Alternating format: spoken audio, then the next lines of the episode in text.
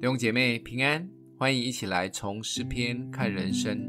今天我们一起来看诗篇九十一篇八到十六节。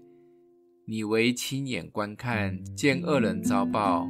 耶和华是我的避难所，你已将至高者当你的居所，祸患必不临到你，灾害也不挨近你的帐篷。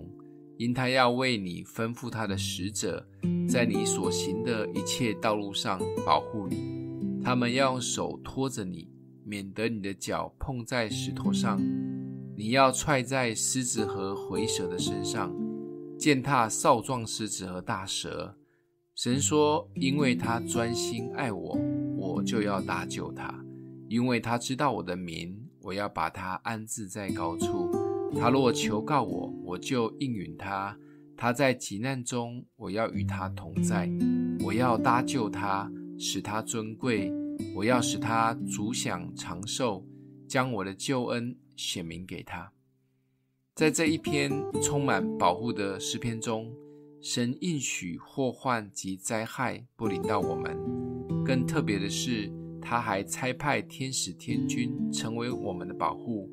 不仅手会托住，脚也不撞到石头，还让我们充满能力，可以去踹那一些像毒蛇猛兽的恶人，真的很威猛。但神说要具备这样被保护及攻击的能力，需要有一个先决条件，就是专心爱神。不仅诗人这样说而已。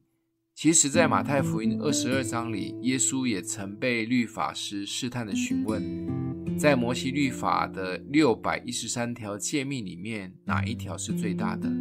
耶稣二话不说就回答：最大的一条诫命是尽心、尽性、尽意爱主你的神。听起来虽然是诫命，但其实从旧约就可以给了愿意专心爱神的人的应许。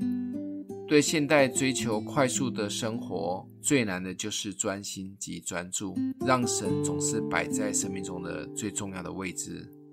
当我们的一个环境不顺了，可能就会信心动摇。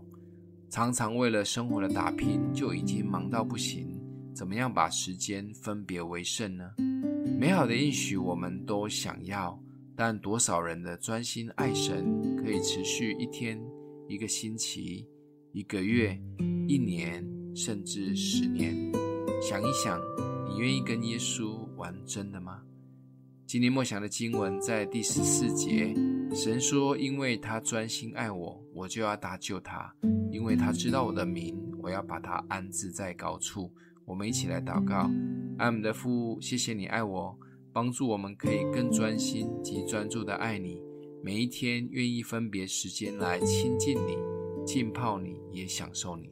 让你成为我们的保护及力量，奉耶稣基督的名祷告，欢迎订阅分享，愿上帝祝福你哦。